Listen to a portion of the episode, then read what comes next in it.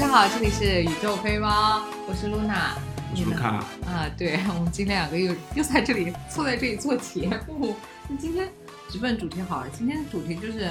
我可能个人最近经历了一个比较大的价值观他妈上的迭代，就是我会开始觉得到底说大一点哦，最近在读那个桑德尔的《精英的傲慢》，我会在想到底什么是社会上定义的成功，以及我自己前三十年到底一直在追求什么玩意儿，就是。呃，先说一下我们自己的状态啊，就是卢卡他已经离职了，啊，恭喜恭喜恭喜！然后你离职多久来着？我是。二月初提的，二月底离的，现在大概是三周的时间。对，三周时间，而且他是裸辞，就他也没有找好下家，然后我有一个 offer，但我不去。你有两个 offer，但你对，但都不去，就主要是当当时你提那个离职，是因为就是已经下了决心，说是要去做转行去做心理咨询那个行业，然后现在就一直在上课嘛，就是 对对吧？嗯，对，是一个蛮艰难的决定，因为你想，就刚刚刚露娜提的这个。你依然是在受社会所定义的成功这个标准去归宿的，你这个东西不是说短时间内能改得了的，所以你总会去泛起一个小心思，说这个选择是不是不太正确？但是，反正阶段性的这个莽的行动，反正是做下来了。对，我就觉得你还蛮勇敢，我就正好想说一下，就是我前段时间就是在反思，因为我也遭受了一些情情感上的打击，还有就是我在反思，是我好像人生，我是今年已经三十岁了。我觉得我人生之前的前三十年一直都是在 follow 一个社会的主流的价值观，就是我在读书的时候我要做一个好学生，然后我要去拿一个好文凭，拿完好文凭之后回国我要去大厂工作。那我在大厂工作呢，我又要一直的往上卷，做那种没有生活的人啊。同步呢，我还要再去，就现在呃。在公司三十岁之前，我又要升到管理层，然后我要一直不停的往上卷。有一天我要做到高管，做到高管，我我我可能要有一段很好的感情，要有一段很好的婚姻，然后这个东西就是才是算成功。那我人生前三十年一直都是按这个标准去打造自己的。然后我最近，真的是最近我才反应过来，因为也有可能是我最近达到了，可能百分之七八十达到了这个标准。就他对于一个社会的。啊，成功女性她可能觉得你要有好的外观，你要有一个呃自己的居所，然后你要有一份比较体面的工作。那在我达到这个快要达到这个标准之后，我觉得它很虚无，就是就这个东西的定义一直是外界给到的，然后那有可能它的标准现在已经不适用当下了，有可能我们自己有一些新的那种追求，好像它就是没有被在这个允许的范围里面。那我最近就在想，我接下来到底要干嘛呢？因为我之前哈说，我从前年十二月份到现在，可能瘦了二十来斤吧的脂肪，就身形上有一个很大的改变。然后我之前一直做这个事情的动因哦，是我要变成别人眼里更好的我的自己。当然，我之前我之前不是想的，我之前是说我要成为更好自己。然后这个更好的自己是怎么定义的？都是别人眼里的定义的，是这个社会定义的。就比如说这个更好的自己，要求你身材要很好。要求你要会穿衣打扮，要求你谈吐要得体，要求你在这个工作上是一个呃很尽职、很负责的人。他的这些要求，我并不是说他的这个要求标准有一些什么样的问题啊，只是当我一直以外界的要求去作为目标，以外界对我的正反馈作为我自己就是每天快乐的源泉的时候，当有一天他这个正反馈他已经比较少了。人家会比较少的去评价了，或者是说，当这个社会的标准突然又改变了，我会进入一个巨大的空虚的迷茫，而且不舒适的状态。我举两个例子，一个是从生活开始的，就是，呃，我最近呢接收到的外界的正反馈已经没有那么多啦，因为可能是因为我，呃，之前怎么说，那就是一个人瘦了二十斤，突然瘦了二十斤，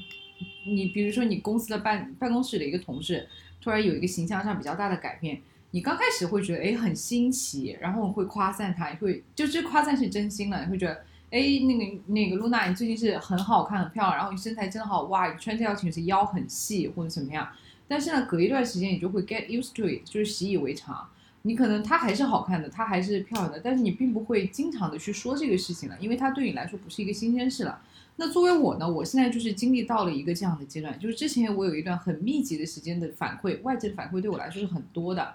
正向的、夸赞的、鼓励的、肯定的都很多。那现在到我现在之后，它没有了，它减少了，我会进入一个不舒适、不妙。我想，哎，为什么我今天好像也是花了心思去打扮啊什么的？为什么大家也是没有没有再给我说，哎，你真的很好看，你真的很好这种？这是一个点。还有另外一个就是社会对我的，它是在一个价值的标准改变了。因为我在人生的前二十个二十多年啊，我就是你想，我二十来岁的时候，我在跟自己的情绪病做斗争。呃，二十五岁开始，我在一直在卷工作。那他当时对我的体系来说，就是我妈对我的标准体系和社会对我的标准体系，好像都是你做一个好学生，你做一个好的打工人，然后你要有那个你的情绪要好，你要有规定的运动习惯。但到了三十这个节点之后，你突然发现一个巨大的改变，就是在于他会突然对你要求你要有个好的伴侣，你需要去有一段好的关系，或者是最好的话，你有个好的婚姻。那当这个社会标准一变，我就会进入迷茫。就是我有努力的去寻找过，但是在整个寻找的过程之中，我也是不舒服的。我会我会发现哦，他他对你好的伴侣，这个就扯很多了。就是好的伴侣、好的关系这种东西，并不是说我努力就可以获得的，因为它是一个双方的这个事情。那我会发现，哎，我前人生前三十年一直在奋斗，然后这个标准突然他妈的又变了。那我到底之前前三十年到底是在干什么？所以我最近悟出来，就是好像成为更好的自己，这是一句就我觉得是没有错的话。但是这个更好到底是由谁定义，这个事情很重要。那可能我最近想的就是这个更好应该是由我定义的。比如说，我之前会说要减肥去健身，是因为要有个好的身形，然后在相亲市场上可能有点优势。但我现在就会，你记不记得我之前有一次跟你聊聊天，就是有一次我们在食堂吃饭的时候，我跟你说。我觉得变漂亮之后，除了每天早上起来看镜子里的自己心情稍微好一点以外，好像也没有太大的作用。你记得吗？我记得。对，然后我现在会发现，其实这个才是你真正成为更好的自己的作用，就是你每天早上起来，你心情都会好一点。然后我去健身也不是为了好像身材好，为了吸引到异性的目光或者提高别人社会对我的价值判断，而是为了，首先我会更健康，然后。我的身体会更好，我得病的几率会更小。当我发现这个之后，我整个价值观就做了一个大的转弯。可能我目前的、以后的呃活动的，就是一切行为的目的，都会变成我自己就算是一个人，都可以很好、很快乐的活下去。有可能是这样。说完了。我多吧多吧多吧输出，我我我我说一说一点点哦，就是。我比方说举一个例子，呃，你刚刚提到就说你最开始觉得自己拿不到更多的正反馈的时候，你有没有尝试过去找别人给你正反馈？比方说，我今天见一些陌生人，举个极端的例子啊，我今天去酒吧，我到酒吧的台子上我去唱一首歌，下面人说啊，台上的女生好漂亮，那这样的正反馈会不会把你拉回到之前的这个？状态就是我依然希望得到更多的人给我的正向评价。我会直接发信息叫你夸我。对，就是就是可能需要再坚定一些自己的这一个想法，就是说我所要的东西是我自己评价好的东西。就如果说你绕到这个真的很坚定的绕到这个方向的时候，你就去想，你不再会是因为说我今天早上看到镜子里的自己很很漂亮，你觉得很开心，因为漂亮这个词儿它其实依然。就跟刚刚你说的，就是社会成功人士所定义的成功，它其实是一样的。嗯，它并不是一个客观客观存在的东西。但是，你可以很明白的是说，我今天我的身体的脂肪含量没有很高，我的肌肉含量相对来说高一些的这么一个身体状态，它是一个健康的，可以让你更好的活下去的状态。它的实际的结果可能是你的皮肤会变好。啊，因为你没有吃在吃很多很油腻的刺激性的东西，你会发现你的皮肤就会变好了。那你的身材可能相对来说就是没有那么的臃肿。这个时候，它其实是会从结果导向来说的。但是你这个事情的出发点其实应该是说，你希望一个更健康的身体，而不是一个更漂亮的身体。因为如果说你陷入到一个更漂亮的身体，你就没有办法找到一个自己可控的评价标准去定义自己到底漂亮还是我能理解你的意思哦，就是漂亮。它是一个外界的那种定义，但是健康它是一个科学上的，是的，科学上的定义。那可能我会逐步的去调整。同步，我要承认一个事实，就是因为我已经被这样教化了三十年，所所以我现在是已经相当于觉。醒了。他我觉得他是是需要不断的可以去调，我肯定也会经历很多，就是比如说，呃，别人夸我好看，夸我漂亮，我是会开心的。然后可能我偶尔我也会想，我是不是要再去看看到那些很好看的视频，我想，哎，我也我好像我要跟他一样，我也要去努力卷一卷这种。但但好消息是我已经有意识到这个问题，它就是会逐渐变好，因为你不可能就有一句话这样说，你一旦知情，你就不可能回到一个不知情的状态。啊，你就会逐逐步会意识到有些问题，它会慢慢改。我们来聊聊你吧，就我现在会逐渐意识到，你选择辞职，然后去做，去自己现在去学心理咨询上的这种课，然后不不想去 follow 这种社会定义上的这种成功，是一个很有勇气的事情。那我我我其实会会比较好奇，你当时当时到底是嗯，你是有多讨厌这份工，或者说我对我其实是先进入到了一个不想评价这份工作的状态，所以说其实不太涉及到讨厌不讨厌，因为我在去年下半年的时候，因为我们有一个蛮大的背景是说，我之前的工作是工作是很动荡的一个状态，因为我有一个很鲜明的对比，说我来到之前那份那家公司的第一年，我是很幸福的，嗯。我是我也我也是有说我可我觉得我可以在这里工作一辈子的这么一个念头，我当时是很快乐的。我的痛苦来源于是说第二年开始我们内部做了结构调整之后，你的工作的意义，你会发现它不在了，你没有办法认为说你自己做的这份工作对整个公司它在创造价值，公司也在质疑你你们这个部门的存在是否创造价值。这个其实坦率的说是很多市场部现在都在面临的问题。嗯我不止听到一个市场部的人说，我这今年的工作是要向公司告诉，告诉他们啊，我们这个部门的价值是什么。然后加上，其实在这个大的背景下，我们先后换了很多的 leader，那这个 leader 的变更就导致了我们实际落地的行动的方向也在一直的不停的变。当然，我们的成果以及我们的 leader 的变化也会导致我们在被评价的频次也非常非常的高，就是你一直处在一个别人在给你打分的状态，而这个分数都是一个好像不太理想，但他们也不知道什么应该是更高的一个状态。这个情况其实是一个，呃，不能说不健康吧，是一个你不得不面对的困境。就听上去好像是一个很常见，但其实你会发现是一个你内心动荡的一个来源。然后我其实那个时候陷入到了一个我讨厌这份工作的状态，所以我开始找下一份的工作。嗯然后在那个时段，其实我拿到了一些 offer，然后这些 offer 比我之前的这份工作的都有提升，但提升可能体体现在薪资层面或者说你的 title 层面都会有一定的提升，但不会非常的夸张。然后就会导致这些相近的答案在我面前摆放出来的时候，好像并没有一个突兀的说，我觉得哪一个可以值得被选择的一个想法。所以当时拿了两个 offer 之后，我都没有去选择它，然后继续去做那份工。然后到去年的年底，其实我们经历了一场非常高投入、高强度的一段时间的工作，然后拿到了一个比较不能说客观有价值的一个成果，只能说是可能内部一些主观的，比方说老板很认可这个成果，嗯但是我的同事都在这个成这个事情中变得很痛苦，因为它是一个打破内部流程的一个事情。然后坦率来说，我觉得它没有带来非常直接的经济利益，但它其实看到了很多 比较虚的东西吧，比方说它的创新价值，然后它的从零到一的价值。那导致他们可能会对这个事情有比较高的一个评价，然后认为我第二年要继续去做，然后我要把它放大三倍、四倍甚至五倍。它的结果就在于说，我投入了，我拿到了一个在公司评价体系下评价还不错的结果，但是我没有任何的成就感。这个时候我就开始陷入到，我已经不是说讨厌之前那份工作，而是说觉得之前那份工作对于我来说就没有了意义跟价值。这个时候我才会把我工作的意义和我自己个人的意义两个事情放在同一个桌面上去做比较，才会有这样的想法。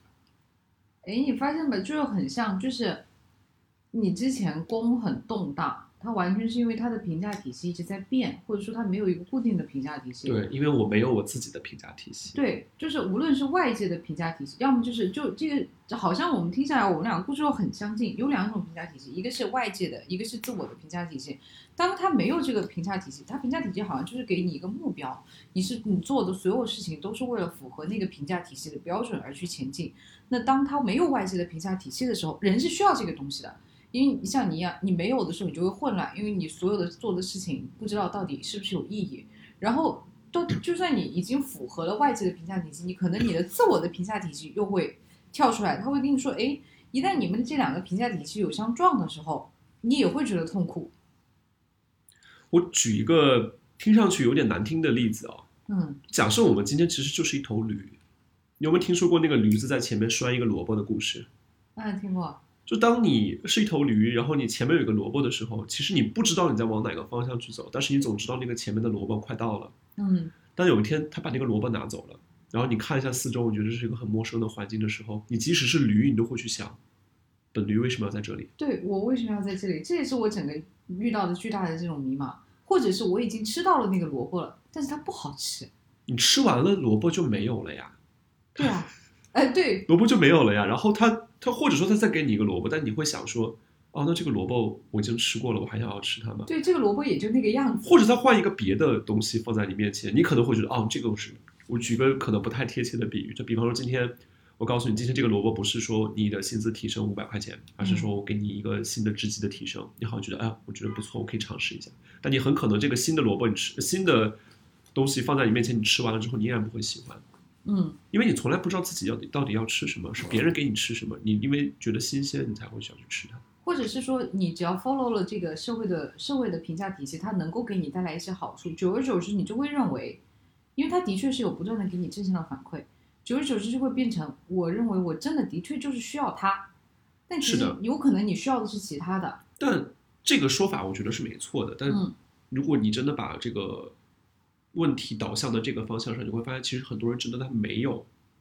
他没有自我的评价体系评。价体系，因为这个东西它其实就会扯到更多的关系，比方说社会的文化、嗯你的家庭的教育、你的学生时期的教育，包括你孩子时期的，就是所接受到的各种各样的信号，你就会发现，其实没有自我的一个评价体系这件事情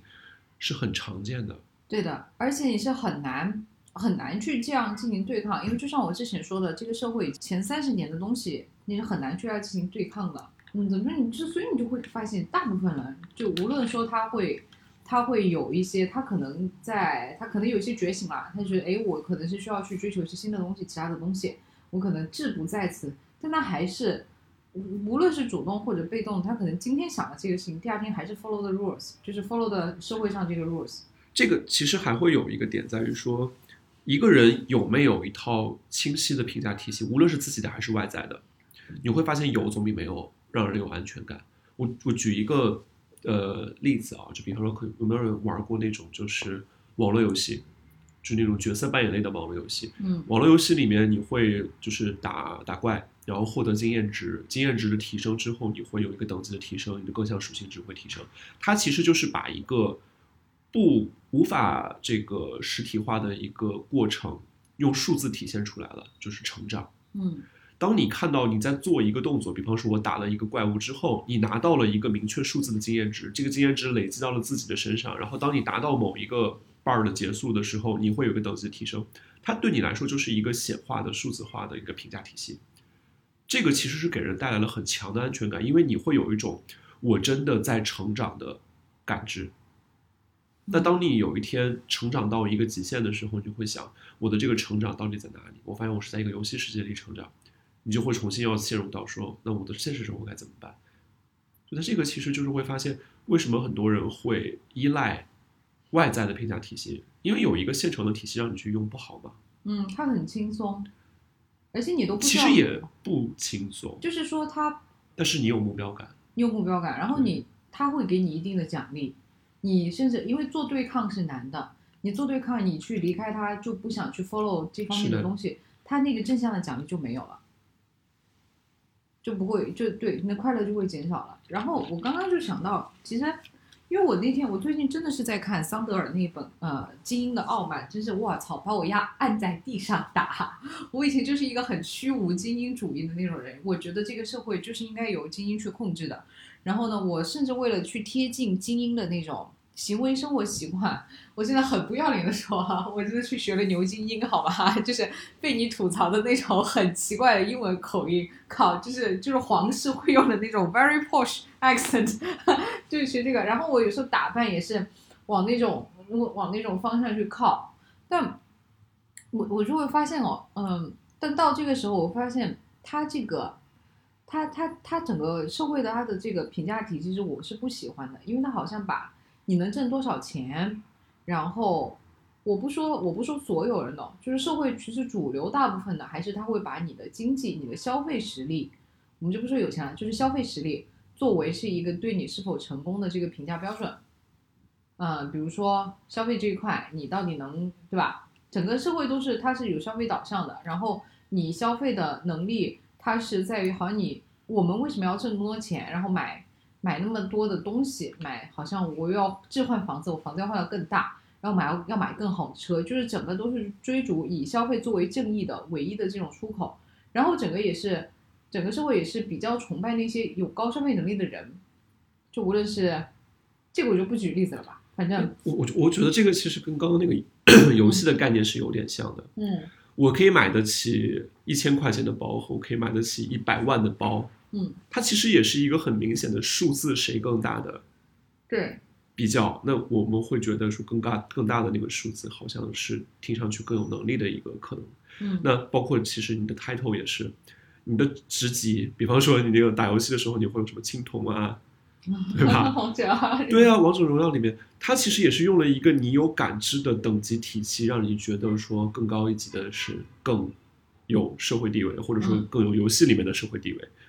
所以说，他其实也是在尝试用一个可以被量化的标准，去让你有这个比较，让你有个比较的参考吧。对。然后，桑德尔在这本书里头是提到，就是说，但是精英们经常忽略一个事情，他们能够有今天的成就，并不是因为努力，而是因为他们的有其他人的努力，让他们的努力能被看见。这个也是上海千鹤子说的。就我拿自己来举例子啊，我的确是个蛮努力的、蛮卷的人，但是。我为什么能够有今天过得还不错？完全是因为我爸妈的努力，让我的努力能被看见。我很直观的说，我能够出去留学，就是因为我爸妈有钱。没有他的这个钱，我再努力一万倍，我也是很难去的。而且有很多跟我一样努力的人，他是因为父母没有钱去送他们出国留学，所以没有拿到这个水平。我我相信，我们放在同一个起跑线上，我真的不是那个跑得最快的那个。但是呢，因为精英整个精英社会都是崇尚文凭主义的，因为大家都会疯狂的告诉你，你拿了一个好的文凭，你才能够成功。所以的话，精英反向就会导向，就是说他又一直不断的去，就怎么说，桑德尔他在里头提出一个，大学是越来越精英化了。就以前可能斯坦福录取的那些人呢，他还是有一些那个小康家庭的人进去上去，但是现在因为他精英会主动去 follow 这个大学的评价体系。比如说你能有几项的呃什么运动员的奖章，你就可以加分，或者是说你有些通过这些考试，他们会刻意从小去培养孩子，就是这都是正道了啊。正道有个不好的道就是弄晓了吧？就是泰国有一个专门的雅思还是托福的考场，专门为这种精英的小孩去开的，然后那个考场里是可以作弊的，有钱人他会把小孩送到那边。那整体的话，你就会发现，进入大学读大学这些人越来越有钱，他们的父母越来越有钱，那整个社会它就相当于就进入一种很不好的状态。底层的人、平民的人，他的上升通道被锁死了。尽管大家好像一直宣扬教育是公平的，但事实上，就教育它还是一个不是很公平的状态了。没有东西是公平的。对，没有东西是公平的，它而且它以前比比以前一样越来越不公平。但是精英又在粉饰这种公平。就他都不能大胆的承认，他还是会跟你讲说，你上不了大学，你今天为什么你今天在工厂做事做事，我今天在大厂里头上班，当然也是累赘员工。这个这个其实最近有很多，也不是最近吧，就近几年有蛮多已经浮现在水就是水面之上的一些事件，比方说小镇做题家，嗯，比方说不知之网，对吧？这个其实就是很典型的是一个大家过往以为的公平存在，但实际上公平之下依然有。对，所以因为公平这个东西，其实本来它是应对不公平而存在的一个词。嗯，大家是因为发现了不公平的一个现象，他说我追求公平，然后才有了公平这个词和它的定义。所以嗯不公平永远都存在，因为公，所以所以它公平这个东西是一个靠制度、靠人为的一些手法去想尝试改变不公平的一种手段。那这个手段既然是人为的，那就只要有人为的地方，就一定有。我理解，我并不是说想要去否认这个事，我只是对大家在粉饰好像这个社会是公平这件事情是有厌恶的。对，那就大家好像觉得，哎，对，就是就这就是这种精英的傲慢。你今天没有能够没有能够跟我站在一起，是因为你不努力，其实不是。所以当我意识到这一点之后，我就会反向去想，那我到底什么东西是成功？我就我整体来说，我曾我只当过一个月的富二代，就是 我爸，我爸只告诉我，就是我爸告诉我我们家里的经济实力之后，我只当过过了一个月的那种消费主义的生活，因为之后我就立刻开始自己挣钱了。然后我近这段时间我会发现，消费也不能够给我带来很大的这种快乐，我的快乐还是来源于创造价值。所以那段时间整体是进入一个价值观的迷茫。但是桑德尔在这本书里头，他提到了一个贡献正义的概念，意思就是说你的，嗯，你的自我实现，它不是通过你到底的消费能力是多少决定的，而是说是否是我们能够呃对公共的共公共的这种公益做出了贡献，是否获得了身边的人的需要和尊重。因为他会说，工作的价值在于你被你一起工作的伙伴所需要，你能够为他们做出，就是你的行为能够让他们受益。对我当时就看到这一段的时候，我觉得好像灵光一现，是找找到了目标，然后我就想到你去做心理咨询师这个事情，就我感觉你一直是 follow 这个贡献正义这一这这个价值观的人。嗯，我觉得不是你，因为其实如果说是你贡献这个事儿，你会发现，你还是在别人的牢笼里面套着。我举一个最简单的例子，比方说今天是心理咨询师，嗯心理咨询师他其实有一些目标感是比较早就被定义下来，比方说心理咨询师他的工作目标是这个来访者之后不会再来找你，嗯嗯。你希望能通过你的能力结束这段咨访关系，嗯，让赋能给他去解决他的情绪问题，这个其实是一个理想的结果。另外一个层面就是说，如果说今天的来访者的问题你没有办法解决，你不要去靠这个去约束自约束自己，因为很清楚的就是每个人的情绪问题最大的贡献者一定是来访者自己。情绪这个情绪方面的这个疏导，只是说咨询师在旁能做的一个辅助的事儿。所以，咨询师如果说我今天如果解决不了这个来访者的问题，那我就没有存在的意义的话，你依然会发现你在自我贬低。你只能说我做了这份工作，我的工作的内容是帮助别人解决情绪问题，嗯就足够了。嗯我换个换个角度，就是个糙一点的解读讲解读啊，就比方说今天你是个锁匠，有一个人的家里的锁它坏掉了，你去帮他开这个锁，你收他一百块钱，然后你发现你开不开这个锁，嗯那你会因为就是完蛋了，我开不开他的锁，我这个社会上存在意义没有了，还是说我把一百块钱退给你，你自己想想办法？但你依旧是乐于去帮助别人的呀。我觉得不是说乐于去帮助别人，而是说可能帮助别人这个事情是我想做的事儿。就是我首先我认为我在做这个事情的时候，我会有快乐的感觉，而且我觉得这个事情是社会有需要的。我觉得社会可能让这个世界变得更好。这种，因为有时候其实你是需要一点比较宏大的，换句话说，它不是跟某个特定人相关的东西去支撑你的。你会发现这个东西对于你来说，它依然是一个正向的东西。它不是受受公益这种，就是它不是受金钱、金钱这种消费能力去做束缚的。我我举个例子啊，比方说今天你以为是一个公益项目，嗯你做了，然后你发现了这个公益项目背后的阴险的水分，嗯你会重新陷入到自己的价值的错误判断里吗？再举一个例子，有可能哎，你如果说今天你说你希望你被同事所需要，我觉得同事永远是需要你的，嗯你的老板永远需要你帮他赚更多的钱，你觉得这个是你想要的吗？我觉得并不是。嗯，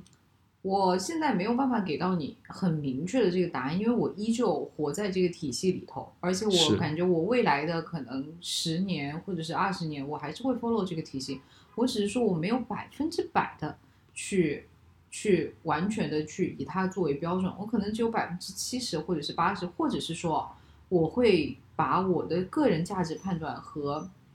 我的个人价值体系和社会公司对我需要的价值体系之中找到那个重叠的那个部分，然后我努力地以重叠的那个部分去去进行这种工作的方向。其实有一个挺简单的办法帮你嗯去评估这个事儿，嗯比方说啊，就就你这每天在睡觉之前，或者说你认为你一天的正式的行动结束了之后，你给自己一个评估自己的一个契机。我今天是好的还是不好的？你这个好和不好可以，比方说快乐或是不快乐，幸福或者不幸福，这样的一个形容词去替换它。嗯，然后如果是好的，它的原因是什么？比方说你写的原因是今天我的 leader 夸我了，或者是你的原因是今天回家发现我的花长得很好，嗯或者你的原因是今天我躺在床上的时候觉得我旁边的那个吊灯很漂亮。然后你把你觉得好和不好的点全部都盘出来之后，再去看哪些标准得出的结果在里面占了多大的比重就可以了。如果有一天其实你都回来了之后，你发现，呃，今天好的一点是因为今天我拿到了多少的钱，我用这个钱买了一个什么样的东西。嗯不好的一点就是说，呃，今天我的盘子碎掉了，我可能还要再去买一个新的盘子，因为原来那个盘子我很喜欢。可能这个时候你反而会让你的自我的幸福感的这个评价更单纯且更可控，而且会发现一个很有意思的事情：盘子碎了这个事儿，你就居然会比老板对你的评价更可控。对，因为你只要涉及到他人，就是这个，就关键在于这个评价的体系到底钥匙掌握在哪里。就比如说我今天 leader 夸我了，这个钥匙是在他手上的，但是我的花开了，或者是我自己健身，然后我自己的体脂有下降，这个是可控的，它的这个钥匙是在我手里的。好像我无论是，就是我之前也录过一期节目，是在去年的十月份吧。我说就是每天我要做一些让自己能够开心的事情，然后这个钥匙是在我手中的。就比如说早起锻炼啊，然后三餐很很就吃的很干净，这干净是 说少烹饪啊，少少用调料，或者是你看我现在养花，然后卢卡今天来我家说这个家里的东西为什么这么多啊？因为我现在就是搜集一阵法，些阵法，啊，阵法是的，就他现在身后有一棵一米，这个家里唯一一个比他高的东西就是一棵橡皮树，是我昨天从花卉市场扛回来的。他会，康辉，对啊，还有这个是上面这这桌面上是你送的那个什么霍格沃兹的毕业证啊，这里放着你的 Switch，就这些这些，然后对这些东西都是都是朋友送的，很多都是朋友送的。就当我看见他们的时候，它就是它就是快乐的来源。是可控的，所以我会才会搜集这么多这样让自己很快乐的，好像把这个家里营造成一个小的世界的这个故事。因为这些东西，它其实，在你眼中是一个，你还跟这个社会的一些连接感，就是朋友送你的礼物，嗯是你跟这个世界、跟你外在的部分的一个正向的连接感，你会觉得很开心。因为人如果说我就完全抛弃所有外界的东西，我今天就是一个特立独行的人，他其实是可以的，但是他在地球这个客观存在的这个星球上面，它是会让你依然会痛苦的，所以你依然会需要一些跟外界更好的连接，所以只能说是尽量的，就像你刚刚说的，尽量的去把钥匙握在自己的手上。是的，是是的，就我们不可能完全，如果一个人能靠自己都非常非常开心，那是一个非常理想的状态。但是因为我们要在这个社会上生存，它必然是需要把一部分的评价的这种体系交到外界的。当然，你肯定也有人能够做到，就是我自己一个人待着也能很快乐。嗯采菊东篱下的那种，对，采菊东篱下那个，我相信是少数的，以及他是否是能够社会适应这个社会，就百分之百你做到采菊东篱下，然后你是否在各种极端情况下都能在这个社会上生存下来，他也是它它两个是怎么说呢？它它人类是群居动物呀，嗯从哺乳动物发就发发展的角度上来说，我们需要跟这个社会有链接，对，我们需要有有有很多的，我们需要有爱才能这样活下来。但尽量的话，如果可以的话，让这个爱来自己来制造。就就如果可以的话，三七分是最好的，百分之三十放在外界啊别人的评价体系，然后百分之七十的话是自己来创造，这个可能是比较理想的。嗯，但我现在会觉得，呃，需要，但这个是需要你有意识的，你要先意识到这个事情，然后再你再有意识的去去控制它。它可能更多的是当你遇到一个矛盾点或者是问题的时候，你要唤起这个评价的标准，评价这个问题的标准，让你能够不太再去为一些其实你不需要烦恼的事情烦恼。嗯，就是这个钥匙到底是交给谁？对，因为当当这个事情如果你理清楚了之后，即将面临的新的一个问题，很大的问题，很大的问题、就是知行合一。嗯我前段时间看那个，就是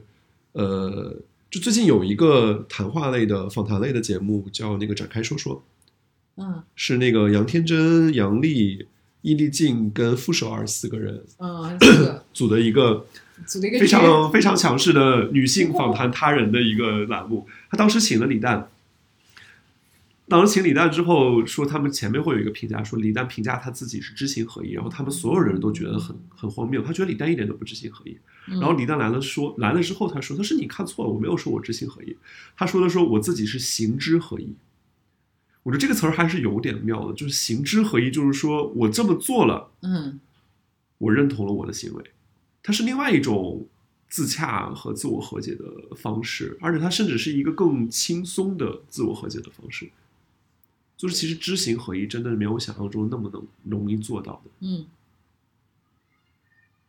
所以李诞能赚到钱，我只能说，你看他那个左右逢源、那个圆滑的那个态度，他是一个，如果从我们的亲密关系学来说，他应该是一个高自我监控型人格。好吧，这个就扯多了，我们就暂且暂且打住吧。就是他会在根据各种的情况去变换自己的自己的这种呃行为的这种模式。对，怪头，我就觉得李诞是一个特别，他是一个挺油、挺怎么智慧的油腻。我记得是是那个什么奇葩奇葩说里的，还是奇葩说的傅首尔吗？还是谁说的？忘记了。他当时说说你老说人李诞说人间不值得你们奉为圣经，嗯你知道人间不值得在人间赚了多少钱吗？我当时这句话其实听了觉得非常非常的好笑，但我觉得像李诞这样的这种生活方式或者存在的，呃，他自己存在的这么一个方式，是一种，也不能叫恰当吧，就是它是一个可以适应这个世界的一种活法，嗯，他可以活得很好。就因为并不存在什么活法很好，什么活法不好。你自己觉得 OK 就好了。我觉得他是找到了一个他跟这个世界交互跟交他谈的是一个适应性很强的人。对，就看你到底怎么选择，你是要 follow follow 他的，还是 follow 这个自己的？我现在感觉我，我我可能做不到，我可能还是得 follow 自己这一块儿。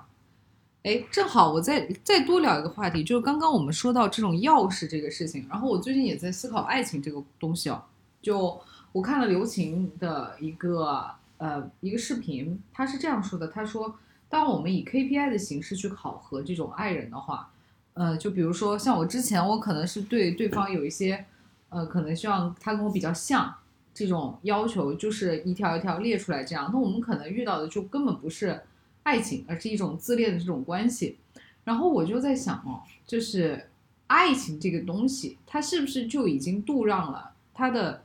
爱这个意义，在于它度让了一部分快乐的权利给其他人。比如说，如果我爱你，我可能是把一部分就交由自己，让自己是否快乐的，呃，这个钥匙给到了你。我觉得钥匙其实始终在你手上，但是你嗯说的你给到的东西，可能更多的是自我的一个实现。就是咨心理咨询里面有一个观念说的是什么？就是说，心理咨询师在面对一个来访者的时候，他其实咨询师把自己一部分的自我嗯租借给了这个来访者，让他把这个自我去内化，然后逐渐去解决他的情绪的问题，然后达到一个自洽。而我觉得亲密关系其实也是一样的，有时候可能你会把你想尝试从对方的一部分自我内化到自己身上，或者把自己的一部分自我实现在对方的身上，它其实是这样的一个关系。因为其实很多情况下，别人是没有理由跟你去做自我的这么一个交换的。嗯但是亲密关系的这个亲密程度决定了，其实你可以实现这样的一个成结果。但是钥匙它依然是在你的手上，是因为你觉得你吸收了他的自我，你就会快乐，或者说你觉得你的自我在别人身上实现了，你会觉得快乐。我举两个比较典型的例子，一个例子是鸡娃，嗯鸡娃其实就是有一点，因为很多人说，其实很多父母在培养孩子的时候是希望把自己童年缺失的部分在自己的孩子身上得到一个补偿，它其实就是一个把自己的一部分自我在自己孩子身上实现的一种亲密关系。嗯然后恋人可能也会有，我希望对方有我没有的东西。那其实你是希望你能把对方的这部分你没有的东西内化到你自己身上，然后达成这个你的快乐，来实现这个亲密关系。所以其实我觉得亲密关系它本身就是一个人快乐的一种手段。所以钥匙还是在你自己的手上。嗯，我可能需要去消化一些这个。不过你刚刚说的我都挺认同了。我之前所有心动过的男性呢，就是我最喜欢的那几个，全部都是我，我感觉我有一部分人生在他们身上实现了，他们做到了我想做但是却做不到的事情。当然后来我自己进行的进，因为我无法控制他们是否爱我，所以我后来自己进行的就是我去努力实现他们身上实现的那一部分。我觉得其实你可以把，有时候啊，当你把一些模棱两可的事情极端化，嗯。你反而能想明白这个问题出现在哪里。比方说，今天如果说你并不是有一个活人，而是一个机器人的恋人，嗯，这个机器人它不是一个客观存在的生命，它因为它的机器能力，比方说，你可以给这个机器人去装上足够强壮的肌肉，足够美貌的五官，它是一个机器人，它可以每天用它的语言系统告诉你说我喜欢你，嗯，那这样的一个人是你能不能满足你的需求？在另外一方面去看。他是不是一个你想达成的爱人或者是亲密关系？你把这两个事情分裂开。我我其实可能会想说一个，呃，另外一个有一点敏感的话题啊，但是我觉得跟这个事情上有点相关，就是你对于亲密关系的定义到底是什么？呃，我们不要聊的这么深，我先回答一下你之前的那个话题，然后我可就感觉可以结束今天的录音，也是我最近的一个。一会儿把这个段剪掉。就是你开始问我，我如果是以前的我。如果是以前的我，就是可能是去年的我。你说有一个这样的机器人，它可以可以提供你所有需要的，它有你心仪的外貌外观，它可以它可以为你提供你想要的这种情绪价值，而且在你不需要它的时候，它不会来打扰你。我会说 yes，我会 totally welcome，就是很希望有这种欢迎。但我今年会逐渐意识到一个问题：如果我找到一个百分之百为我打造的商品，且不说这个商品存不存在。那么我还是过以前一样的人生，就是我没有一个打开的机会，没有一个让自我被碰撞、被撞击的机会。我今年已经体会过了，我打开了之后，我接收到了对方对我的否定，然后我从他身上看到了我想要的，也有我不想要的部分，因为他是一个人嘛，他不是百分之百为我打造的。我不但我我更多的是从他从在他在他身上看到我不想要的部分之后。我从这个不想要的部分里头又诞生出了进阶出了新的自我。我今天聊的这个部分的话题，也有一部分是跟你因为这一段东西它是有关的。所以，我们回到今天主要探讨的主题啊，就是。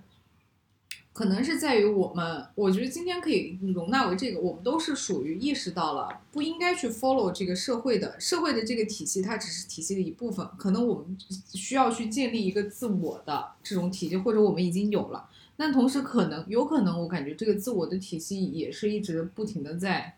动态变化的，因为毕竟我们才三十岁，可能我们五十岁的时候又还会变的，对，还会变的，又不是变得这样想的。我能做的可能是。我是需要它是一个不断动态变化的这个过程，我会不断去学新的东西，然后跟新的人聊聊天，然后做新的体验。我每次发生的一个这个事情，我可能就不，我可能以前就觉得啊，这个社会就是这样，没什么。可能我最近就会想一想，咦，为什么会是这样？然后这样做是不是到底公平？然后呃，我不说公平这个事情，它是不是暗藏的话，后面它可能会有一些规律，然后它会有一些新的这种东西。同样的话，可能我对其他的一些人我也会更加容易去打开。我以前会觉得。你并不符合我的某一些标准，我都没有必要去跟你做交流。但可能后来我会觉得，哎，你要听听他到底是怎么想的。嗯，当然这个是基基于我已经做完所有健身啊或者这种 所有的 这种让我自己快乐的事情的之后。好，今天今天录音就到此结束吧。好吗？你还有什么想说的吗？没有啦。好，谢谢谢谢今天他来录这期节目，你马上就会听到了。我是不会让他在我这里过夜的。就这样吧，拜拜。